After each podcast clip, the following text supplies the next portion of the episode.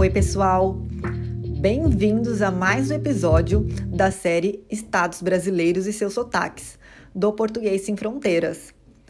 Para quem ainda não ouviu, já estão no ar os episódios do Pará e da Paraíba. Para você não perder nenhum episódio, é só seguir a gente na plataforma que você está ouvindo esse podcast. Além de nos apoiar, também ajuda com que o conhecimento chegue a mais pessoas. Eu sou a Ariane Guerato e para o nosso terceiro episódio eu convidei o Leonardo Borges, que é cidadão de Paranaíba, Mato Grosso do Sul, cidade onde ele cresceu.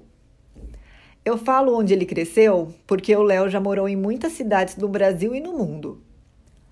O Mato Grosso do Sul vai muito além do Pantanal e de Bonito. É um estado relativamente novo sua separação foi oficializada em 77 e entrou em vigor em janeiro de 1979. Bom, obrigada, Léo, por ter aceitado o convite. por nada, na verdade, eu que te agradeço, Ariane. É um prazer conversar com você e com toda, toda e com toda, e com toda a galera. o prazer é nosso, Léo. Mas, bom, conta pra gente. Hoje a gente vai falar sobre o estado do Mato Grosso do Sul e onde que ele está localizado? O, o, Mato Grosso do Sul ele está ele tá localizado no Centro-Oeste. Mato Grosso do Sul e Mato Grosso eles eram um estado só e ele foi dividido como você disse no ano de 77 e também fica localizado no Centro-Oeste assim como Mato Grosso. Uhum, sim, sim. E faz divisa também, não é? Com o Paraguai e a Ele é divisa, ele, é, ele também é divisa com Paraguai e Bolívia. Uhum. É, e além de, de divisa, é, também é como o espanhol é, é, comum, justamente por ser por países que dividem ali, a, é pertinho. Então temos que falar espanhol também, ou entender no mínimo. Mas o pessoal lá fala espanhol? Então, é, é mais o portunhol, sabe? Uhum. É mais o é mais o portunhol. É, muitas vezes a gente acha que fala espanhol, mas não fala, né? Então a gente se entende, vamos dizer assim. Sim, sim. É, eu lembro quando eu fui, enfim, na fronteira com o Paraguai, mas foi pelo estado de, do Paraná. E quando os paraguaios não queriam que a gente entendesse o que eles estavam falando, eles sempre falavam em Guarani. Não sei se E é assim até hoje. E é, é assim até hoje. Sim, sim. Eles falam é, assim, gente. Eles falam, eles falam em Guarani. Assim, assim muitas vezes como no México, eu morei no México e aí às vezes os eles os taxistas principalmente falam em maia quando não querem que a gente entenda alguma coisa. Uhum. Assim são os paraguaios quando não querem que a gente entenda, eles falam guarani. Uhum. E a região então ela sofre é, muita influência por esses dois países? Sim, sim. Na verdade, eu não posso, eu não, eu não te diria que sofre uma influência muito grande, é, mas por ser fronteiras, sim, eu, sim principalmente entre cidades ali próximas, né? Por exemplo, como Dourados, que tá que é no Mato Grosso do Sul e está ali do lado da, da divisa com o Paraguai, por exemplo, uhum. é, muitas pessoas da região vão para o Paraguai para comprar, por exemplo, roupas, perfumes, é, eletrodomésticos, para poder vender da forma particular também, como, como uma fonte de renda extra no Mato Grosso do Sul. Por exemplo, na minha, na minha cidade, eu conheço várias pessoas ali de Paranaíba. É longe do, da fronteira, é longe do Paraguai, mas as pessoas vão para poder comprar coisas lá e revender no Mato Grosso do Sul. Sim, isso era muito comum, eu lembro, no estado de São Paulo também, é, na década de 90. Sim, sim. Na verdade, eu, eu tenho várias, vários amigos da minha cidade que cresceram, se hum. educaram e as, e, a, e as famílias pagaram as escolas vendendo coisas do Paraguai. Uhum. Lojas, lojas é, que foram construídas com coisas do Paraguai, que inclusive se chamava Paraguai Paranaíba. Criativo, vai o nome. Sim, sim. Exato. Mas isso é interessante porque eram coisas em, onde o custo-benefício é, era bom. Porque, por exemplo, o primeiro patins que eu tive foi de, do Paraguai. Sim. Porque meus, não, era caro comprar na loja ali. Uhum. E aí uma, uma senhora que ela tinha uma loja dentro da casa dela, ela ia, buscava e revendia ali. Então, eu acho que a influência no, no Mato Grosso do Sul é mais isso, sabe? É, é, é as pessoas buscando formas de também ganhar a sua vida de uma forma honesta, né? Sim. Porque é justo, as pessoas vão até lá, compram e trazem e vendendo no preço que eles acham justo também. Sim, sim. E falando nisso, é, assim, é, quais são as principais atividades econômicas lá do Mato Grosso do Sul? A, a agropecuária. Uhum. A principal atividade econômica do estado, eu posso te dizer que é a agropecuária. Uhum. É no estado todo? No estado todo. Hum, ah, legal, legal. No e também todo eu acho que o estado ele é super conhecido, né, pelo Pantanal e também por Bonito. Sim, sim. Na, na verdade, ele é, é o nosso, essas, esses dois lugares é, é, o nosso cartão postal, né? Uhum. É, e além de ser conhecido como Pantanal e Bonito, as pessoas acham que a gente vai andar na rua e tem uma onça. Sim. Uhum. tem uma onça, tem um jacaré, e aí assim, quando quando eu comecei, quando eu fui morar no Rio de Janeiro e eu, eu dizia para as pessoas que eu sou do Mato Grosso do Sul, as pessoas conheciam exatamente assim, esses dois lugares apenas. E o estado é um estado grande. É, e sempre me perguntavam: e aí, Léo, tem, tem jacaré na rua? É mais ou menos assim. Uhum. Eu nunca vi um jacaré na minha cidade, mas em Cancún, por exemplo, onde eu morei no México, a gente já andou várias vezes na avenida e tinha jacaré. Sim, de é crocodilo, na verdade. Aham, uhum, sim, sim. Eu acho que tem muita gente que tem essa imagem do Brasil, né, como sendo um país, como posso dizer, é, ainda não explorado, ou não sei, que as pessoas moram em numa cabana, talvez, na floresta. Sim, né? exatamente. Principalmente quando você se diz Pantanal. Uhum. É, Pantanal, até eu conhecer, eu tinha a mesma. Tem, é óbvio que tem. É óbvio que o lugar é, é ele é, é, é isso, é, são rios, mata, mas tem população, tem casa, tem comércios, tem carros, não tem onça na rua, uhum. não tem jacaré na rua, não tem um zoológico ali para não, é, é tudo no seu devido lugar mas estamos no Pantanal. Sim. É isso. Uhum. E você tinha comentado que a sua família, grande parte dela, é do Mato Grosso do Sul, não é? Sim, na verdade, o, o meu pai é de Minas Gerais, uhum. só que ele cresceu no Mato Grosso do Sul toda a vida dele. Assim como eu nasci em Fernandópolis, só nasci no estado de São Paulo e cresci no Mato Grosso do Sul a minha mãe nasceu e cresceu em, em Paranaíba, uhum. na minha na cidade onde eu, eu vivi toda, na verdade, até a minha 18 anos, toda a minha vida, né? Sim. Uma grande parte dela. Quase a metade. É, eu ia falar a maior parte. A maior parte da minha vida, quase a metade. Em dois Sim. anos, a metade da minha vida. Sim. E lá, tem alguma é, comida típica, bebida típica que é da região? Tem é o arroz carreteiro, uhum. que é maravilhoso. Por... E eu acho que é conhecido nacionalmente, né? O arroz carreteiro. Sim. O, o, arroz carreteiro ele é, ele é conhecido no Brasil todo, mas ele é, é a comida típica do nosso do nosso estado. E é maravilhoso, inclusive. Você já comeu? Já, já comi. Por isso que eu falei. então eu espero que eu espero que todos comam. Se não comeram, que comam. Uhum. E lá também é bem como. Eu não sei se é tererê ou tereré que se fala. Eu estava esperando você falar sobre isso, porque. porque é a nossa. É a nossa. Por exemplo, eu aqui em Paranaíba eu vim passar a quarentena com a minha família Uhum. E aí o meu irmão, ele vem almoçar com a gente em casa. Meu irmão tem a casa dele, com a minha cunhada, o meu sobrinho. E aí ele traz o, a garrafa térmica, porque tem uma garrafa térmica, tá?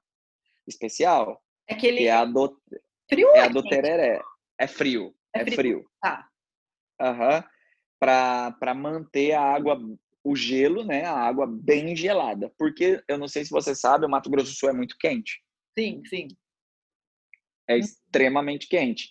Então, o tereré, não é tererê, é uhum. é tereré, para que as pessoas saibam, é como se fosse o chimarrão lá no sul, onde é um lugar frio, onde as pessoas tomam numa, eu não sei dizer, mas é uma cumbuca que se diz assim, uma um, é meio de madeira.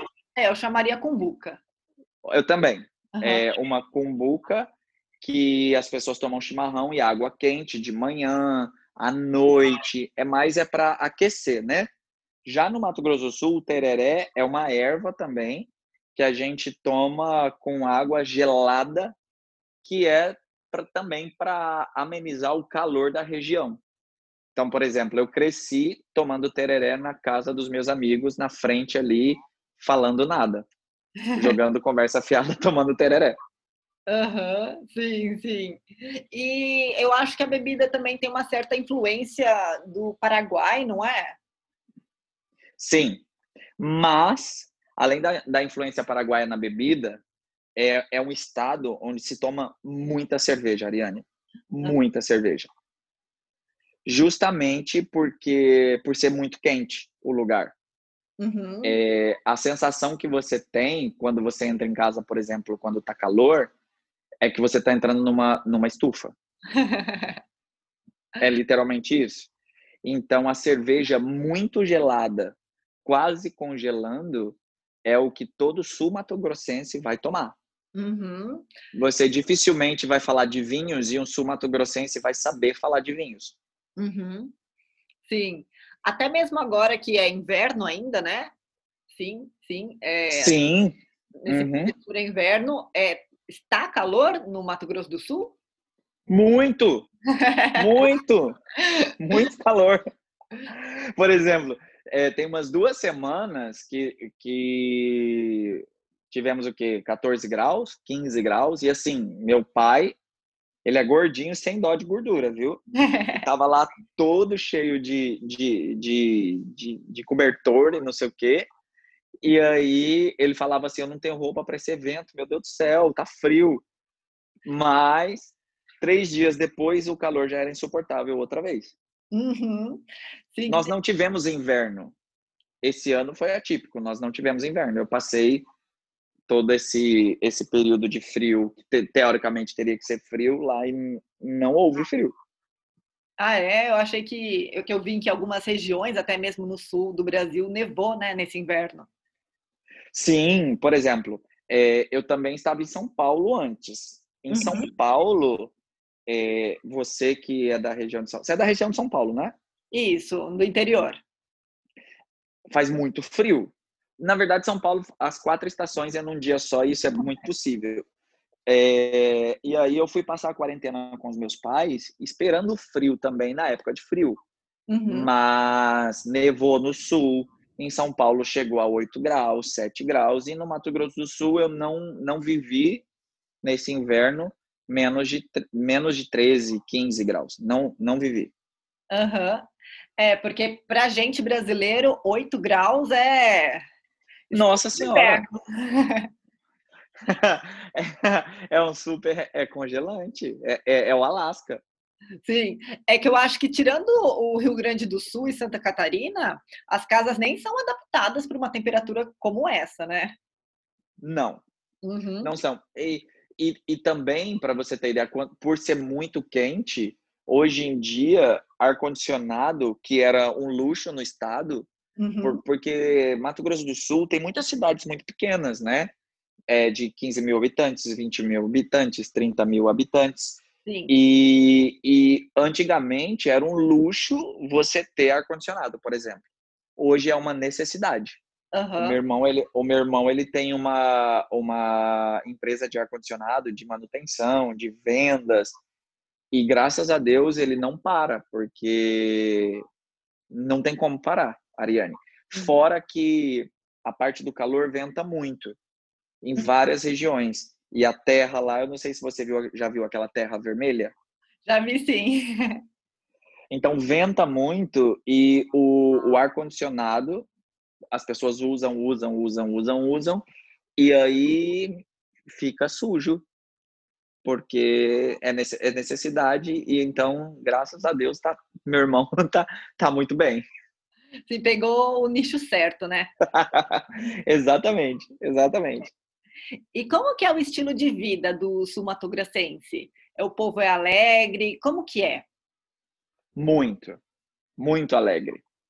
É, é um povo muito receptivo, é um povo feliz, é um povo que, que vive de uma forma muito tranquila, sabe? Uhum. Eu posso te dizer das cidades do estado que eu conheço e, e a qualidade de vida do sul-mato-grossense é bem bacana.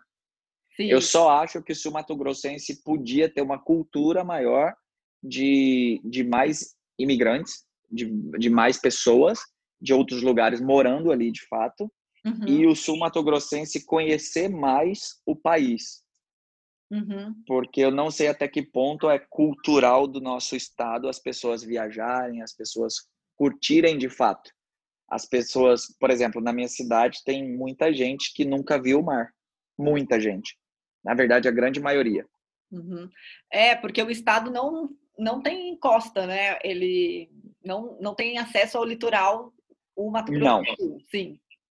Não, por exemplo, as cidades do interior, para você ir para um aeroporto, você tem que ir para Campo Grande, para Dourados, para cidades maiores. E não são muitas cidades que são grandes.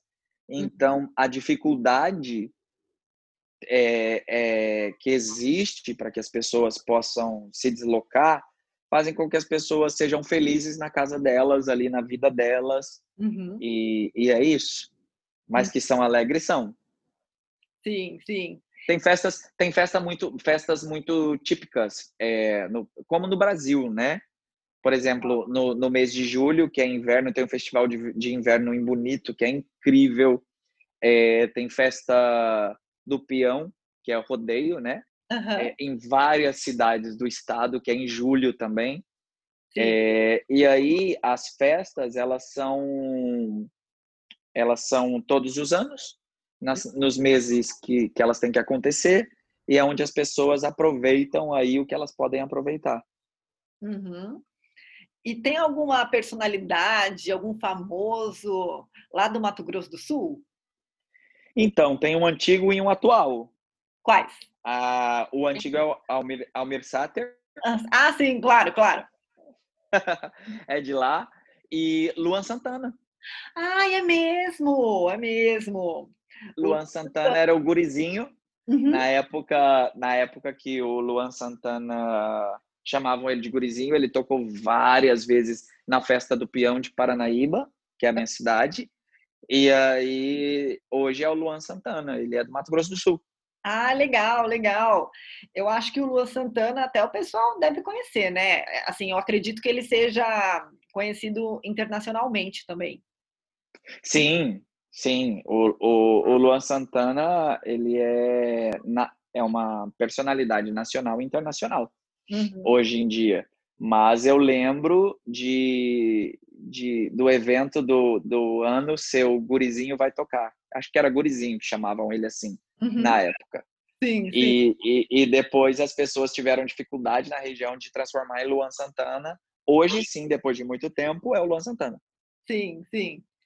E assim, com tanta coisa para ver né, na região, tanta comida boa, é, para quem não fala português, para viajar pelo Mato Grosso do Sul, é, dá para viajar? Como que é? Como que seria a comunicação? É, então, o Mato Grosso do Sul, nós somos muito pacientes, uhum. né?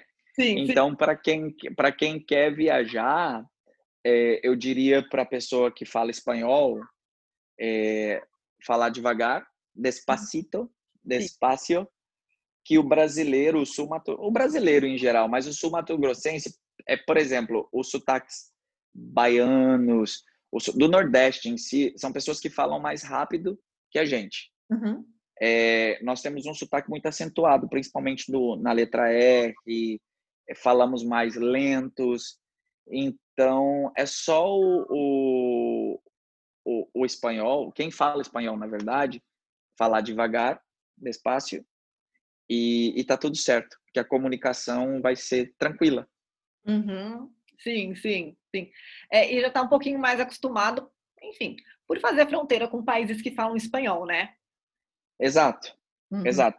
Tanto, tanto que quando um brasileiro, eu, quando eu estava no México, para um brasileiro é mais fácil ele entender o, o, o, a, o outro idioma espanhol do que, o próprio, do que a própria pessoa que fala espanhol entender o português. Uhum. É, por, eu acho que é por isso, porque para a gente é muito presente, né? Sim, sim. É, e além do mais, se a pessoa souber, enfim, algum um pouco de vocabulário, né, em português, a, talvez a experiência dela seja um, um pouco maior, melhor, né? Sim, e é que na verdade o, os dois idiomas se a pessoa, ela antes de fazer uma viagem, por exemplo, lê um pouco, vai, vai perceber que é muito parecido. Sim, exatamente. A diferença, a diferença é o, a, acentuação, não a acentuação, o, o sotaque hum. e a uhum. velocidade com que o, com que o estrangeiro vai falar para o brasileiro. Sim. Por exemplo, o argentino tem um tipo de espanhol, o boliviano outro, o paraguaio outro. Para você ter ideia, o, o paraguaio, o espanhol deles é parecido com o sotaque do Mato Grosso do Sul. Eles puxam o R. Uhum. porta, porta. A gente fala porta. Uhum. Por exemplo. É, o sotaque caipira, né? Aham, uhum, é um espanhol caipira. Eu posso dizer assim. Sim. Mas... É, e é isso. Uhum. Bom, Léo, é, eu quero agradecer mais uma vez, então, por você ter topado participar aqui do nosso podcast. Foi um prazer. É, semana que vem a gente vai ter um novo estado, tá? Vou anunciar para vocês. E se vocês tiverem alguma sugestão ou quiser fazer algum comentário, é só escrever na nossa página no Instagram, arroba Português Sem Fronteiras, que a gente vai responder vocês lá, tá? E além disso, se vocês também tiverem é, alguma sugestão, ou você que é brasileiro e está ouvindo e quiser participar também do nosso podcast, é só mandar essa mensagem. Na verdade, Ariane, eu, eu é que agradeço, porque é um prazer falar com você e, e compartilhar com as pessoas um pouquinho do, do meu estado. É, é um estado acolhedor, as pessoas são acolhedoras, vocês vão tomar muito tereré, vão conhecer o Pantanal, vão assistir muito, muitos rodeios, que são os eventos principais do, do estado. Uhum. É, e, e, é isso, estão todos convidados a conhecer o Sul Mato Grossense. Uhum. E Paranaíba. E Paranaíba. tá bom, então. Muito obrigada, Léo. Por nada, um beijo a todos, gente. Tchau, tchau. Tchau, tchau.